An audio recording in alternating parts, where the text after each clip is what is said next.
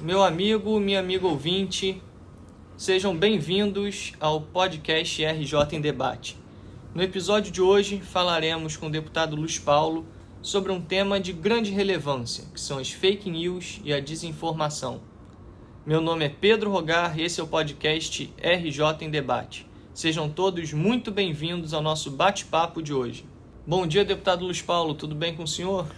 Bom dia, Pedro Rogar. Bom dia, senhoras e senhores ouvintes do nosso podcast RJ em Debate.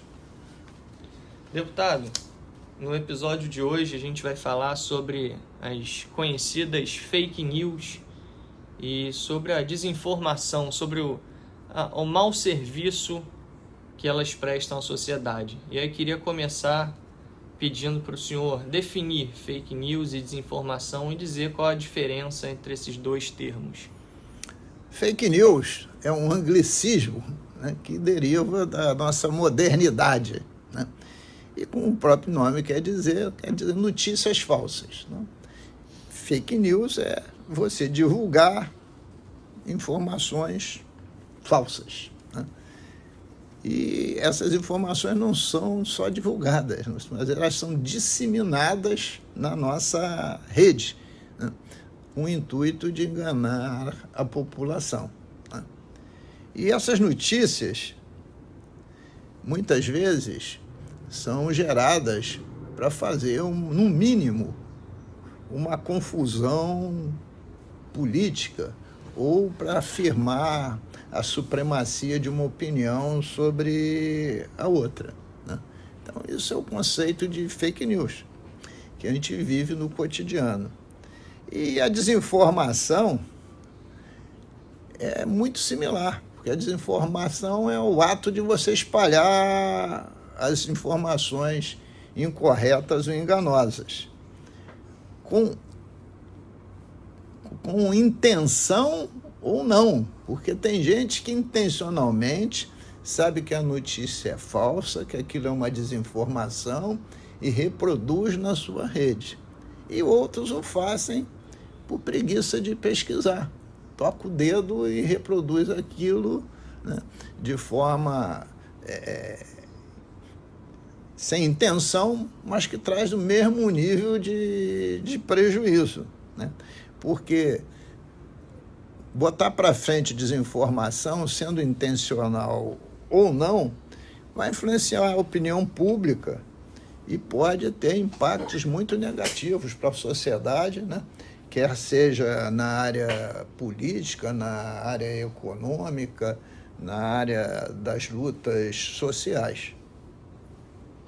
Deputado, as fake news nós sabemos que elas estão por toda parte, né? estão espalhadas nos mais diversos segmentos. E, mas eu queria abordar especificamente as fake news na política brasileira.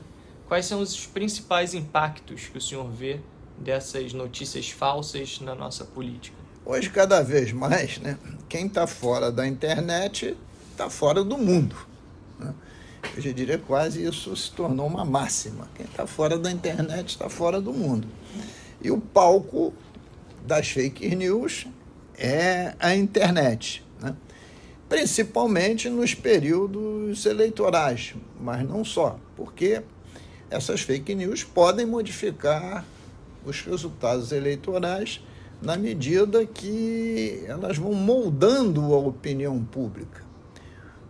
Uma mentira dita e repetida diversas vezes pode parecer para quem ouve ou vê uma verdade, mas é uma mentira.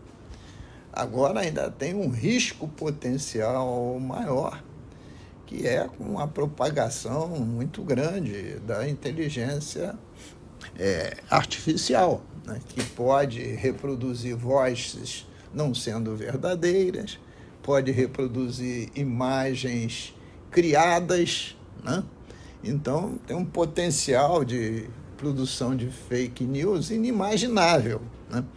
Então, há necessidade da gente também fazer campanhas seguidas contra essas informações falsas, que em geral vão pegar os candidatos majoritários, né? porque são aqueles que têm mais visibilidade. mas também pode pegar candidaturas é, proporcionais. Né? Além disso, a fake news, como vimos recentemente, também podem gerar desconfiança nas instituições democráticas, desestabilizando o sistema político e até mesmo incitando a golpes militares. Nada disso nos é desconhecido, vivemos isso recentemente. Então, essa é a questão de grande impacto da fake news na política brasileira, mas não é só na brasileira, não na brasileira e na política mundial. Né? Última, eh, as duas últimas eleições nos Estados Unidos foram alvo né, intenso de fake news. E como será a próxima? Está falando dos Estados Unidos, que seria assim, baluarte das instituições democráticas. Né? Mas a fake news está presente nas eleições de todos os países do mundo. E aqui, o, o Brasil, né, tem um, um grau muito grande de repercussão, né? visto que nós somos uma população de 200 milhões de brasileiros, um percentual considerável usa a telefonia celular e as famílias, as pessoas individualmente estão sujeitas a fake news de uma forma muito intensa e cada um de nós sabe que isso continua também intensamente. Quem de nós, volta e meia, não recebe uma notícia que, se você ler com alguma atenção, sem pesquisar, vê que aquela notícia não tem nenhum fundamento. Nós temos que ter cada vez mais cuidado, fortalecer as nossas instituições democráticas, fortalecer as instituições de uma maneira geral, que se respaldam na nossa Constituição e combater as desinformações. Deputado, o senhor acabou de falar sobre as fake news e sobre a desinformação, especificamente na política brasileira, na política mundial, né? Citou o caso dos Estados Unidos. E agora eu queria abordar com o senhor é, como as fake news e a desinformação impactam a sociedade né, do estado do Rio de Janeiro como um todo, não só na política, saindo um pouco da política nesse momento. Ô Pedro, eu tenho sucessivamente dito que nós estamos vivendo numa sociedade do medo. Né? E já até expliquei diversas vezes por quê. Né? Medo de uma guerra nuclear, né?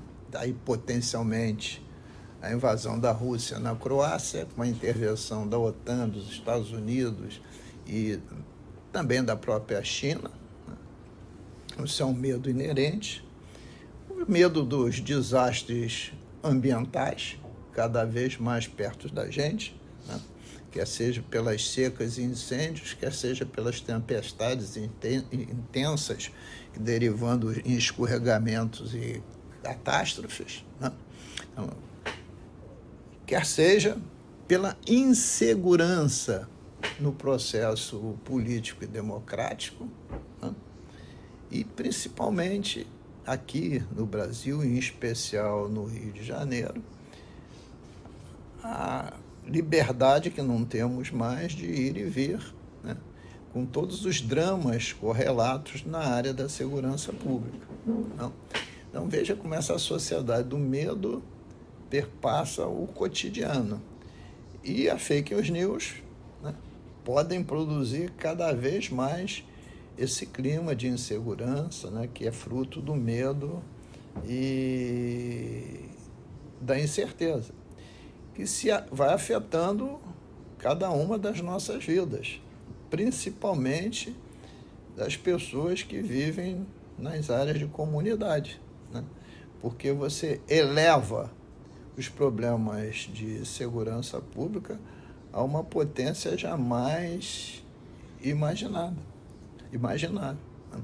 É como você vivesse num país, numa região metropolitana, que tivesse guerra civil.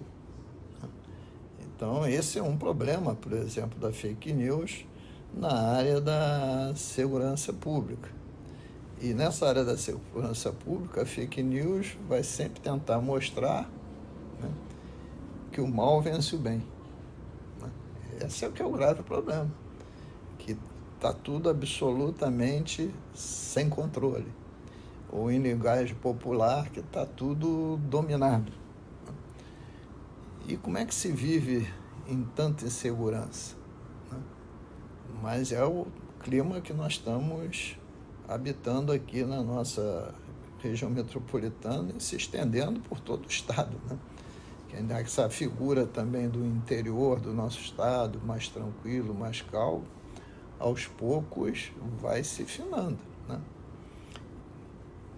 Nas notícias, diversos municípios, com tudo que acontece aqui, no município do interior, acontecendo lá também. Narco, assassinado, assassinato, é, quadrilha, bando, tem, todas as notícias encaminhando para aí, as fake news é isso. Entram para reproduzir algumas coisas verdadeiras, mas transformando-as em notícias falsas com os objetivos diversos que cada fake news pode ter. Deputado, e existe alguma legislação em vigor que trata especificamente dessas fake news no Brasil? Em especial, a Câmara Federal está discutindo o projeto de lei 2630 de 2020, que possivelmente deve ir a plenário nos tempos agora do final de final de maio, início de junho, que também é conhecido como lei das fake news.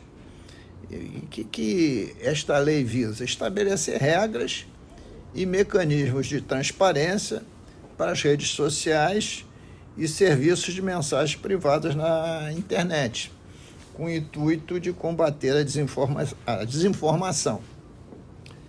Agora, é um desafio, porque temos que equilibrar a necessidade de combater as fake news com a garantia do direito de liberdade de expressão. Até onde vai o direito de liberdade de expressão? Até onde né, tem que se terminantemente proibir a reprodução das fake news. É um limite, limite tênue, mas necessário. Né? Porque, veja só, Será que é o direito à liberdade de expressão eu gravar de forma séria um monte de acusações falsas né, quanto a direitos de outros? Será que isso é um direito de expressão? Ou isso não é uma desinformação, não é uma fake news? Então, queremos ou não, temos que enfrentar esse problema alguns vão criticar, outros vão apoiar, mas na democracia busca construir-se caminhos. E os caminhos só se constroem através de muito debate, através de muita discussão. E ter um projeto de lei é importantíssimo, porque afinal de contas vai passar por duas casas legislativas, a Câmara Federal e o Senado Federal, que juntas formam o Congresso Nacional. E, evidentemente, todo esse debate né, passa por um debate mundial. Tanto é que muitas, muitas provedoras, donas de interesses mil na internet, entraram nesse, nesse jogo de forma muito forte nas redes, se posicionando contra o PL 2630 de 20. Né? Então, é o debate que está aberto, mas, no meu entendimento, tem que acontecer uma legislação que bote limite na questão da fake news. E quais medidas o senhor acredita serem eficazes para combater essas fake news e a desinformação? Olha, não é diferente de tudo. Né? Tudo aquilo que é negativo numa sociedade, como racismo, preconceito, etc., e a fake news faz parte desse processo, você só avança, primeiro, com conscientização. Com conscientização como? Primeiro, dando educação digital para todos. Né? Por que educação digital? Né? Para que as pessoas sejam alfabetizadas também mediaticamente. Né? Porque se você não domina esses processos de internet, você não foi educado neles, você não sabe manejá-los, evidentemente você não consegue combater as fake news e as desinformações. Então as, as pessoas precisam ser é, esclarecidas, conscientizadas, no sentido que de toda informação recebida, antes de compartilhar, antes de dizer vai em frente, é necessário você ver se as fontes que te deram essa informação são confiáveis. Até porque já tem muitas instituições que fazem pesquisa e esclarecem né, se, uma, se uma informação é fake news ou não. Além disso, é importantíssimo que os provedores, né, aqueles mesmos provedores que foram contra o projeto de lei, os provedores de mídia social, sejam muito mais transparentes e responsáveis né, na moderação dos conteúdos. Porque os provedores tudo que cair lá, eles mandarem para frente a troco dos seus interesses comerciais, eles vão ajudar o processo a ficar cada vez pior. Né? Então há uma responsabilidade desses provedores. Por isso precisa lei para isso, né? porque essa conscientização passa por esses provedores também. Deputado Luiz Paulo, meu amigo, minha amiga ouvinte, Estamos chegando ao final de mais um episódio do nosso podcast RJ em Debate. No episódio de hoje, falamos sobre a fake news, a desinformação. O deputado Luiz Paulo também abordou o projeto de lei 2630 de 2020, também conhecido como as leis das fake news, e deu suas dicas para que os cidadãos possam se proteger dessas fake news, dessa desinformação. Sempre lembrando a você, amigo ouvinte, de seguir as redes sociais do deputado Luiz Paulo, através do Facebook, que é o deputado Luiz Paulo, Instagram Luiz Paulo underline DEP e o WhatsApp, que é o 21 99514 5678. Vamos agora ao quadro Bola Dentro e Bola Fora, com os pontos positivos e negativos da semana, na análise do deputado Luiz Paulo. A bola dentro de hoje vai para o alerta geral que foi dado e muito divulgado pela grande mídia sobre o aumento de casos de obesidade infantil. O número de crianças obesas no país chega a 3,1 milhões.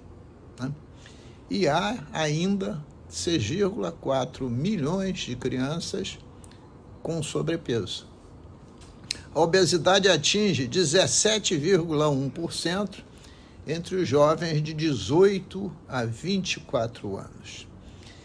Excesso de comida, alimentos ultraprocessados, veneno pela boca, que é alimento ultraprocessado? Sedentarismo, contribuem muito para o aumento de peso a mudança dos hábitos alimentares, o aumento das atividades físicas e as campanhas de esclarecimento são importantes para evitar doenças futuras. A bola fora de hoje vai para o governador Cláudio Castro, que de forma inesperada encaminhou para a Assembleia Legislativa e foi à pauta na última terça-feira, 27 de junho, entre tantas mensagens, a extinção do Supera Rio. Supera Rio é um programa que previa um auxílio por lei aos mais necessitados, né? aqueles que no período da pandemia não tinham basicamente nem o que comer